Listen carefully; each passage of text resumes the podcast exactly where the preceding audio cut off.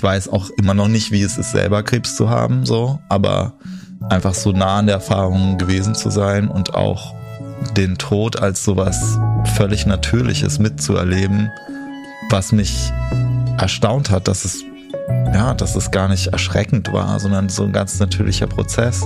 Das hat einfach eine grundlegende Perspektivveränderung für mich gebracht. Meine Mutter, die jetzt nicht mehr da ist, dass ich ihr das sozusagen schulde, auch dass ich mich um mich selbst kümmere, weil ich ja nicht nicht auch noch krank werden will, sozusagen. Ja, also sie hat es auch immer gesagt, so als, als sie als sie im Sterben lag, hat sie gesagt, so lasst lasst euch nicht das Leben auch noch vom Krebs kaputt machen. So lebt, genießt das Leben. Hallo und herzlich willkommen bei meinem Podcast Mein Leben danach. Ich bin Sonja und spreche mit Menschen darüber, wie es ihnen nach der Erfahrung einer Krebserkrankung geht. Seitdem ich diesen Podcast ins Leben gerufen habe, wurde ich oft darauf hingewiesen. Es gibt auch ein Leben danach für Angehörige und Hinterbliebene und auch sie haben sich durch die Erfahrung sehr verändert. Und deswegen spreche ich in dieser Folge mit Johannes. Seine Mutter Helke hatte über Jahre hinweg immer wiederkehrenden Eierstockkrebs. Ihr habt es gerade schon gehört, leider ist Helke verstorben, als Johannes Mitte 20 war. Und Johannes spricht mit mir darüber, wie es ihm nach dem Tod seiner Mutter ergangen ist.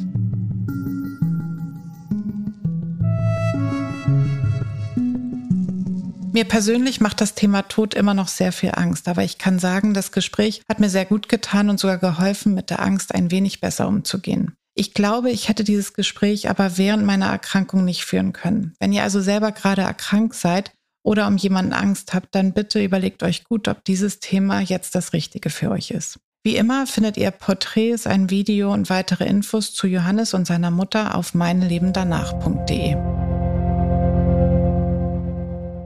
Erstmal herzlich willkommen, Johannes, und danke, dass du dir die Zeit nimmst, mit mir zu sprechen. Danke dir. Ähm, wir haben uns in einem ganz anderen Kontext mal kennengelernt und ich habe dir damals von dem Projekt Mein Leben danach erzählt und ähm, du warst gleich begeistert und ähm, hattest Lust mitzumachen und seitdem bist du eigentlich mit dabei und machst die Fotos und die Videos für Mein Leben danach. Und ähm, ja. ich wollte mich bei dir bedanken, weil nicht nur, dass du ganz tolle Fotos und Videos machst, auch ähm, hast du mich immer daran bestärkt, das weiterzumachen, auch wenn ich zwischendurch ganz große mhm. Zweifel hatte. und das, ähm, das fand ich toll und das hat mir wirklich geholfen. Also danke erstmal dafür, bevor wir jetzt anfangen. Oh wow, okay, das wusste ich noch gar nicht. ja, doch, ist aber so. ähm, in den letzten Monaten hast du eigentlich jede, ähm, jedes Interview begleitet, zumindest dem, das Video, aber auch im Podcast immer wieder reingehört und ähm, ich glaube auch im Schnitt geholfen und so weiter. Und ähm, du hast mir immer wieder gesagt, dass das auch was mit dir macht und deine Geschichte auch sozusagen du sie nochmal durchleben darfst, musst. Und ähm, ja. wir sind dann gemeinsam eigentlich immer mal wieder auf das Thema gekommen, dass auch Angehörige angehört werden müssen, weil auch die Krebserkrankung bei dem Angehörigen oder diese Erfahrung, jemanden zu begleiten, einiges verändert im Leben. Und ähm, ja, ich freue mich, dass ich jetzt mit dir darüber sprechen darf. Ähm, vielleicht erzählst du erstmal, es geht hier um deine Mutter, wann sie erkrankt ist, wie alt du da warst und ja, welche Geschichte ähm, dahinter steckt. Ja, also erstmal, ich freue mich auch sehr, dass ich äh, jetzt auf, auch auf diesem Wege über das Thema mal sprechen kann. Und ähm, ich freue mich auch super, dass ich Teil von dem Projekt bin, weil ja, wie gesagt, also es hat mein Leben auf jeden Fall sehr verändert und ich habe mir schon immer gewünscht, dass ich auch auf irgendeine Weise meine Erfahrungen irgendwie weitergeben kann, um anderen Menschen zu helfen. Deswegen freue ich mich sehr über die Gelegenheit und ähm, besonders auch das mit dir zusammen zu machen. Bei uns kam das Thema Krebs äh, in die Familie, als ich 19 Jahre alt war. Ich hatte gerade mein Abi gemacht und war eigentlich bereit, rausgehen in, rauszugehen in die Welt. Ich hatte mich angemeldet für ein Austauschjahr in Panama. Und ein Monat bevor ich fahren sollte, hat meine Mutter die Diagnose bekommen. Also es war eine Routineuntersuchung und da wurde eben festgestellt, dass sie Eierstockkrebs hat. Ich habe mich aber ehrlich gesagt relativ schnell daran gewöhnt und habe so im ersten Moment auch schon gedacht, okay, jetzt die Behandlung ist ja schon vorbei, vielleicht wird es ja auch besser. Auf der anderen Seite hatte ich irgendwie von Anfang an schon so ein komisches Gefühl, dass es nicht, dass es nicht einfach so weg sein wird. Und es hat sich dann auch bewahrheitet. Also später ähm, ist die Krankheit eben dann auch dreimal wiedergekommen im Verlauf von mehreren Jahren. Immer so alle zwei Jahre.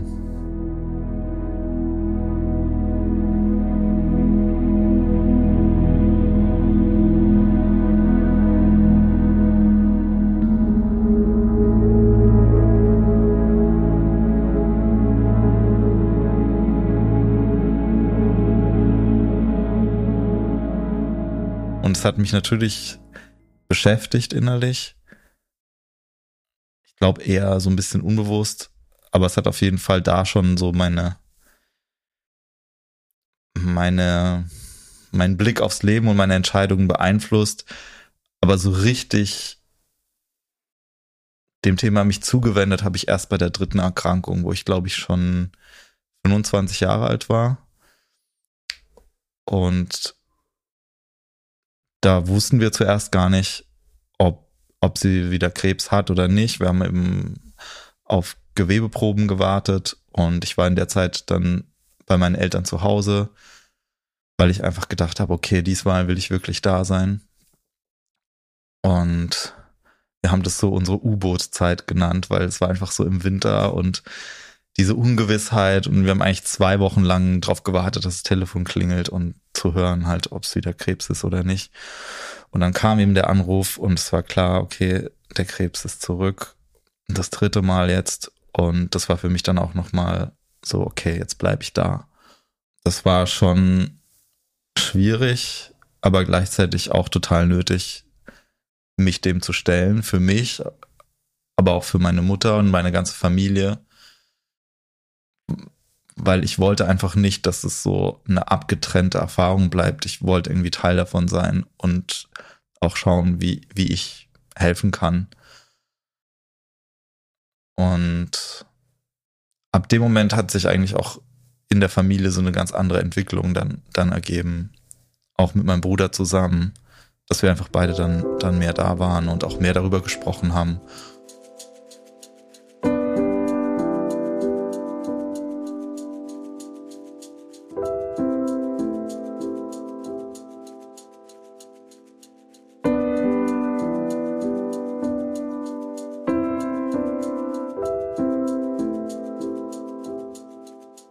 hast mir erzählt, dass du findest, ihr habt das als Familie in der Zeit richtig gut gemacht und du hast dich da richtig auf, ja, aufgehoben, aufgefangen gefühlt mit der Familie. Ihr habt euch gegenseitig sehr unterstützt. Ähm, kannst du nochmal erzählen, wie ihr das gemacht habt? Ja, das Komische ist, ich kann gar nicht sagen, wir haben, wir haben das gemacht. Es war eher so, naja, unbewusst wahrscheinlich. Ihr habt es einfach richtig gemacht. Naja, aber das Machen kommt ja, also das Machen kam eher aus so einer grundlegenden Verbindung einfach, die wir, die wir haben. Also wir haben schon so als Familie einfach so immer einen starken Zusammenhalt gehabt und ich muss schon auch sagen, so, so vor allem auch durch meine Mutter, die hat einfach ja, so eine, so eine tolle Grundlage geschaffen ähm, für die Atmosphäre in der Familie, einfach mit, mit der Liebe, die sie, die sie uns gegeben hat und auch die Liebe fürs Leben, die sie uns gezeigt hat, so als Kinder. Und mh, mm, auch wenn wir natürlich auch keine perfekte Familie waren, niemals, aber ähm, ja, es war einfach immer so eine grundlegende Verbindung da und auch eine Offenheit in Gesprächen, ich hatte nie das Gefühl, ich muss irgendwas von meinen Eltern verstecken. Schon, schon als Kind oder auch als Jugendlicher habe ich habe ich hab eigentlich meiner Mutter auch immer alles erzählt, was irgendwie mit Mädchen und Drogen zu tun hatte und so. und ähm, also ja, es gab einfach so eine Offenheit und und so ein, so ein allgemeines Verbindungs- und Geborgenheitsgefühl und und daraus haben wir uns alle als Erwachsene dann ja mittlerweile auch, ähm, sind wir uns so auf einer Ebene begegnet, auf so einer wirklich gleichen Ebene und haben Dinge diskutiert und Eventualitäten bis hin zum, zum Tod und ähm, also ja, allen schwierigen Dingen, alle schwierigen Dinge besprochen, auch über je, jeder so über seine Gefühle haben, haben da auch nichts versteckt. Und es hat sich eigentlich über die Zeit hm, auch immer mehr, ähm, ja, ist immer mehr so eine Offenheit entstanden, dadurch, dass es halt mehrere Jahre waren. Ähm, Gerade dann in der letzten Erkrankung war das wie so, es war eigentlich so eine, so die natürliche Entwicklung. So, wir haben einfach gemerkt, so, wenn sich, wenn sich bei irgendjemand was aufstaut, dann funktioniert es nicht lange. Also man, man muss irgendwie in Verbindung bleiben und sprechen und ähm, natürlich, es hat, es hat schon auch mal geknallt so in, in den diversen äh, Konstellationen innerhalb von der Familie. Aber das war auch gut. Also es waren tatsächlich dann so Momente, wo ich zum Beispiel mit meinem Vater nochmal Dinge ausgesprochen habe, die äh, auch aus der Pubertät so ein bisschen Konflikte hängen geblieben waren. Und ähm, das hat jetzt so die Zeit im Nachhinein das Leben, das Zusammenleben jetzt auf jeden Fall viel einfacher gemacht.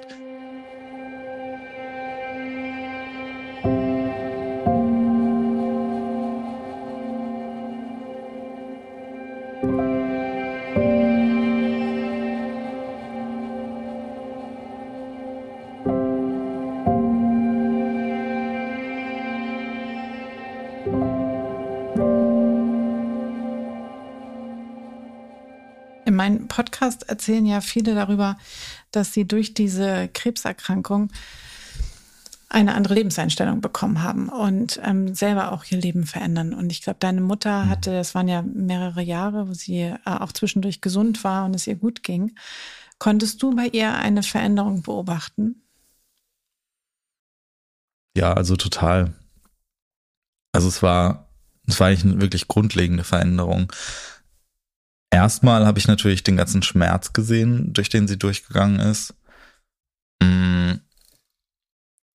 Aber dadurch eben auch so für sie einfach eine, eine Rückbesinnung ähm, und eine, eine Zuwendung sich selbst gegenüber, die ich vorher so nicht unbedingt beobachtet habe. Also als, als wir kleiner waren, war sie wirklich so voll Mutter und ist darin aufgegangen, äh, hat uns zum Teil auch ein bisschen verwöhnt, würde ich sagen. ähm, mein Vater auch mit. Ja, und war eigentlich immer jemand, der sich so um andere viel gekümmert hat und auch außerhalb von der Familie so stark Kontakte gehalten, Freundschaften sehr gepflegt.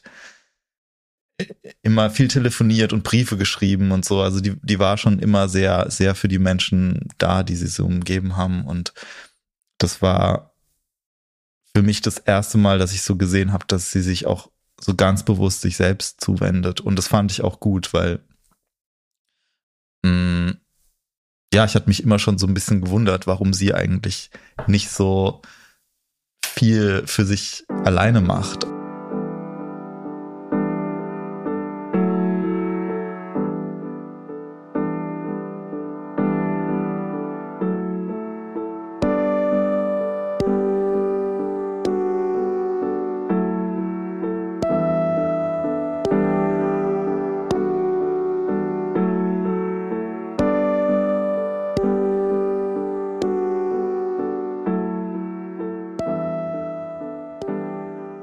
Das angeht, dieses eigene Bedürfnisse mehr ähm, beachten und danach leben, hast du das für dich mit übernommen? Ja, total. Also das war eigentlich von Anfang an, vom ersten Moment, war das was, was mich beeinflusst hat. Ich glaube, erst so ein bisschen unbewusster, mit der Zeit aber immer bewusster, dass ich so dadurch einfach gemerkt habe, okay, man weiß nie, was passieren wird im Leben so, wie die Buddhisten sagen, die, die Götterboten, Alter, Krankheit und Tod, ähm, die haben mich auf jeden Fall schon früh aufgeweckt. Und ähm, ja, so diese, diese Erfahrung von dieser, von dieser Krankheit und auch die Beschäftigung mit dem Tod, die dadurch auch ziemlich früh kam für mich, ähm, habe ich gerade in dieser Zeit, wo es halt dann darum ging, äh, wie, wie entscheide ich mich jetzt, was, was ich im Leben noch weiter mache, äh, hat mich das auf jeden Fall stark beeinflusst.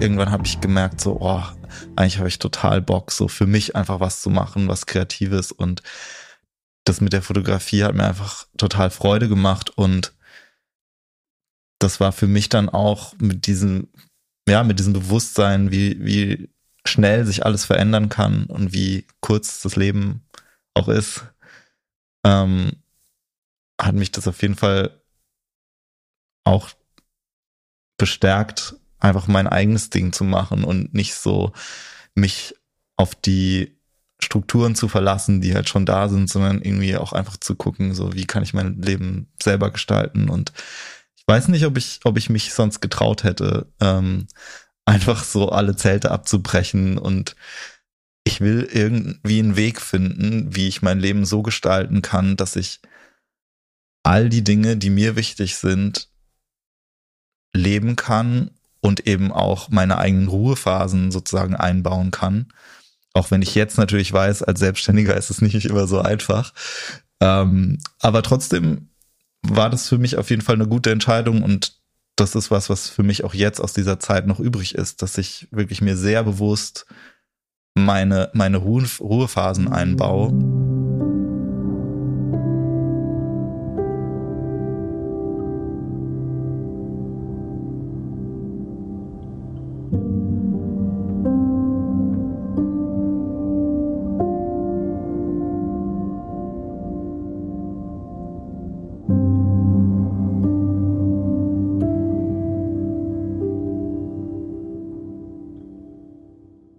Hast, glaube ich, während der Erkrankung deiner Mutter schon viel drüber nachgedacht und grundlegende Entscheidungen getroffen, wie du gerade sagtest, also dass du das Studium abgebrochen hast. Du hast ja wirklich alles verändert. Du bist aus der Beziehung raus, hast das Studium abgebrochen, bist nach Berlin und so weiter. Und das glaube ich aufgrund der Erfahrung, wenn ich das richtig verstanden habe, die du so bei deiner oder die Gespräche vielleicht, die du mit deiner Mutter hattest und das, was sie eben an Konsequenzen für sich da auch rausgezogen hat.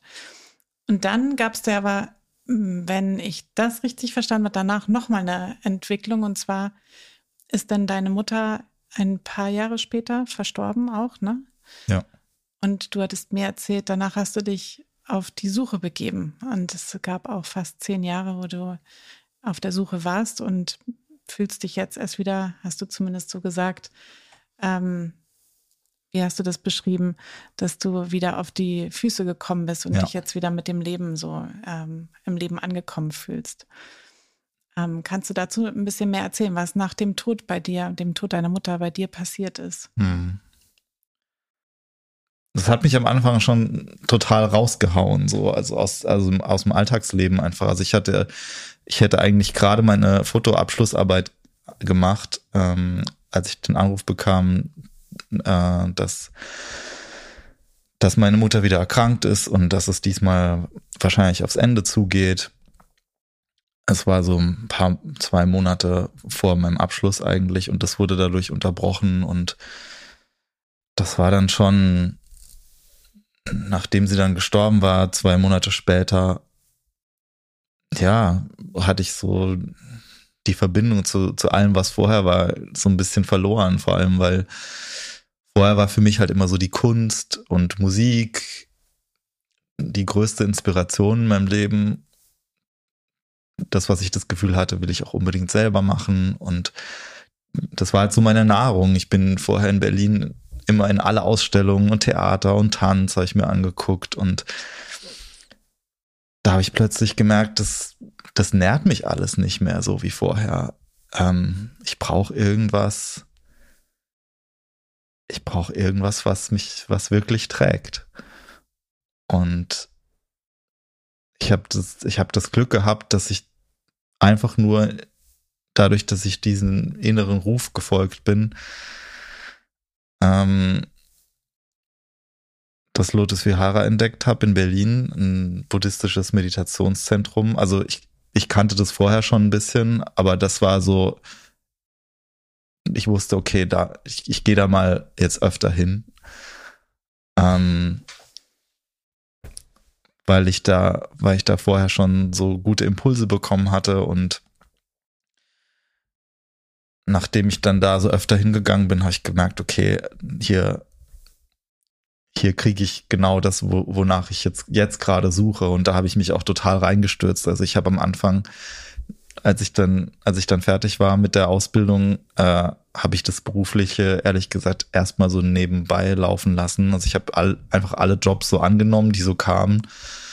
Einfach halt um ein bisschen Geld zu verdienen. Und das habe ich aber immer dann sofort benutzt, um, um auf Retreats zu fahren.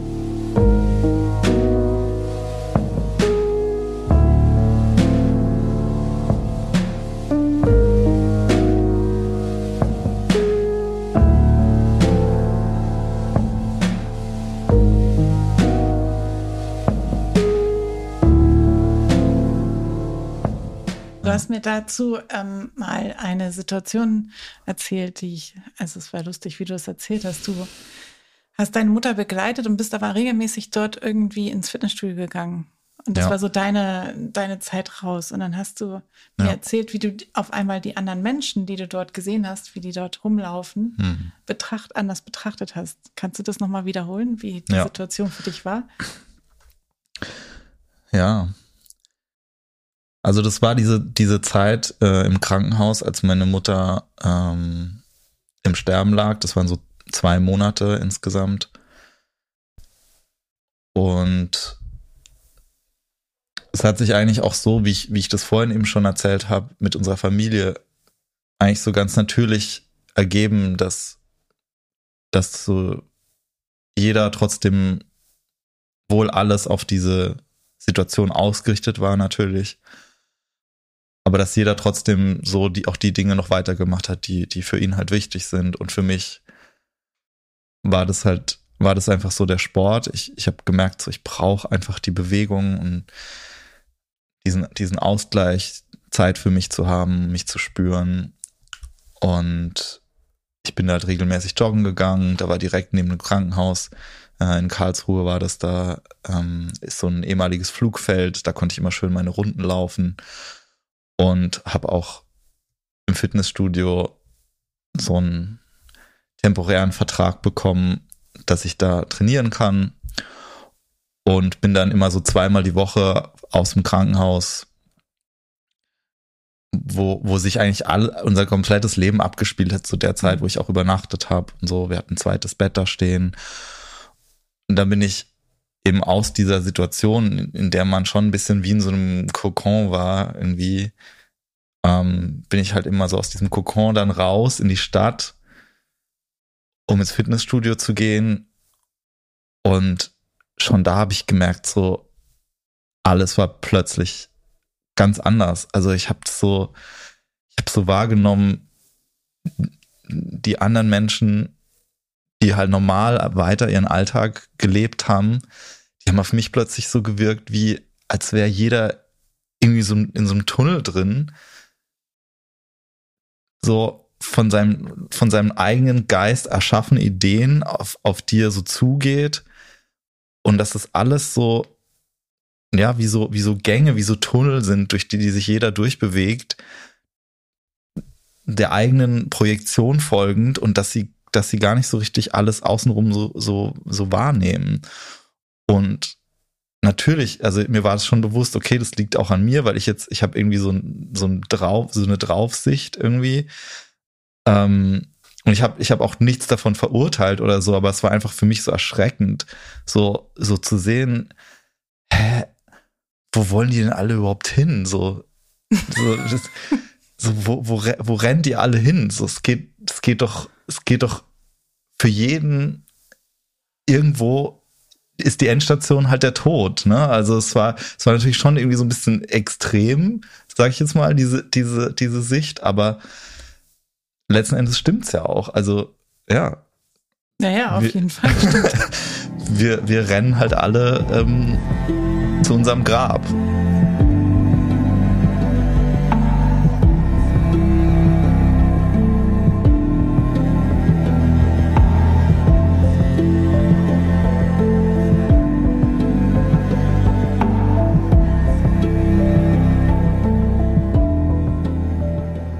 Ja, es verändert sich einfach die Wahrnehmung so und also so man hat irgendwie schon so eine intensivierte Wahrnehmung einfach, weil man halt auch die ganze Zeit sehr sehr präsent ist mhm. und ähm, natürlich danach hat, hat mich das natürlich schon auch dann so ein bisschen rausgehauen, weil diese Art von Wahrnehmung hat dann einfach nicht mehr aufgehört. So, ich, ich, ich ja, es war dann wie so, ich, ich habe nicht mehr so richtig zurückgefunden in das, wie ich wie ich vorher wahrgenommen habe so und das hat mich schon noch erstmal so ein bisschen außerhalb gesetzt von von dem Geschehen in der Welt mm, weil ich plötzlich das Gefühl hatte oh ich ich bin jetzt irgendwie ganz anders und gleichzeitig wollte ich das aber auch nicht ich wollte irgendwie trotzdem so meinen Platz haben und dabei sein mm.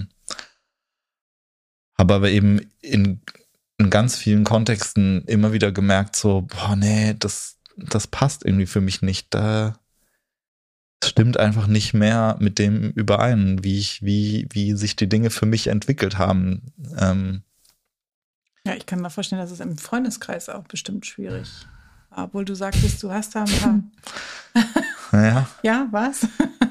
ja, ja, nee, ich, ich, ich weiß nur noch, ich hatte so, ich hatte eine Situation so mit, mit mit einer ehemaligen Mitbewohnerin, ähm, wo es mich so, wo es echt wie so eine Klatsche war, wo ich irgendwie, ich war halt im Krankenhaus, ich war mitten in dieser Situation und sie hat halt so gefragt, wie es wie es gerade geht und dann habe ich angefangen zu erzählen so ein bisschen. Ich habe versucht irgendwie so ein bisschen allgemein die Situation halt darzustellen und und als ich angefangen habe zu erzählen, was, was gerade passiert, hat sie sich irgendwie angefangen, die Zähne zu putzen, so am Telefon. Ich habe so irgendwie gehört am Telefon. Ich dachte so, hä?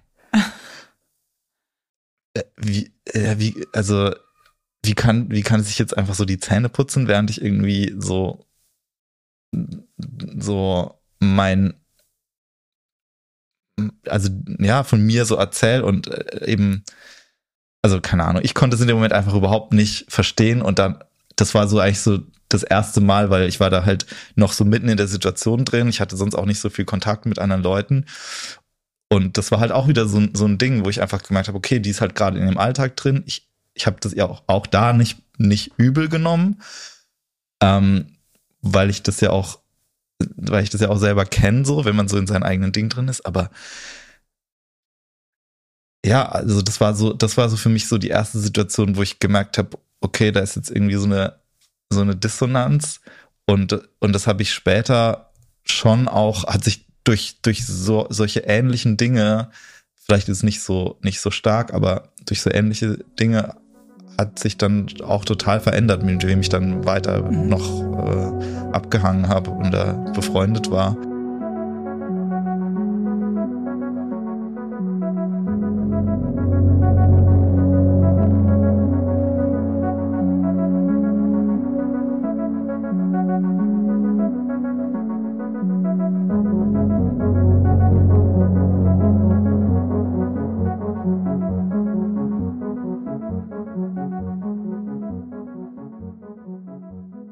Was würdest du denn anderen Angehörigen, die in der Situation sind und auch das Gefühl haben, also auch das Gefühl haben, wie die, die betroffen sind, ähm, ich kann nicht mehr einfach so in mein Leben zurück, wie es vorher war. Mhm.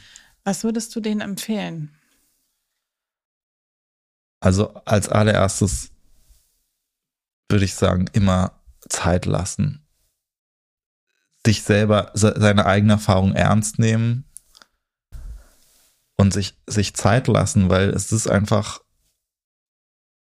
das, ist, das kann so ein starker Umbruch sein. Und man geht durch ganz viel Unsicherheit durch, durch ganz viel so, man hängt einfach so, man hängt mal so in der Luft. Diese Erfahrung muss, muss integriert werden. Ja. Weil so, wenn man dem ausweicht und einfach irgendwie weitermacht,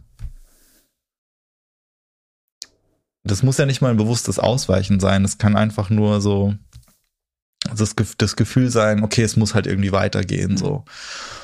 Und ich glaube, dass man sich dadurch sehr viel selber wegnimmt und sich von einem Teil abschneidet, den man eigentlich, ja, um, um wirklich glücklich weiterzuleben, dass man den eigentlich auch braucht.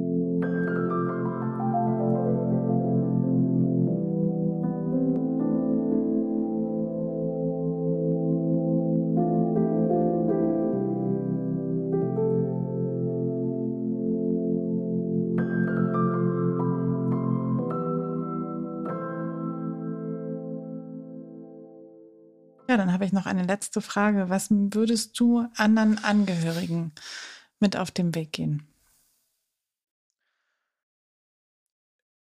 Ich finde, das Wichtigste ist die Zuwendung. Also sich der Situation zuwenden in der Kapazität, die man eben gerade hat.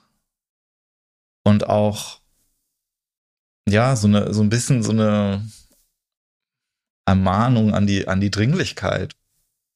Und dass man sich selber den Gefallen tut, sich, sich, sich, ja, dem, dem Thema zuzuwenden, wirklich konkret auch der Person, die betroffen ist, und sich selbst dafür die Zeit zu nehmen, selber nach innen zu schauen, zu gucken, was es, was es mit einem selbst macht, was man selber braucht und ja, das einfach so als, als Anstoß zu nehmen, sich ein bisschen zu verlangsamen und mal ein bisschen genauer hinzuschauen auch, ja. Okay, sehr schön. Schönes Schlusswort. Vielen Dank.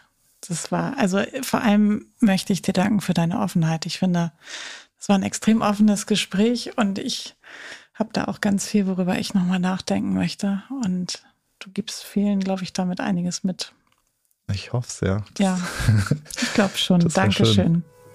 Sehr gerne. Vielen Dank dir.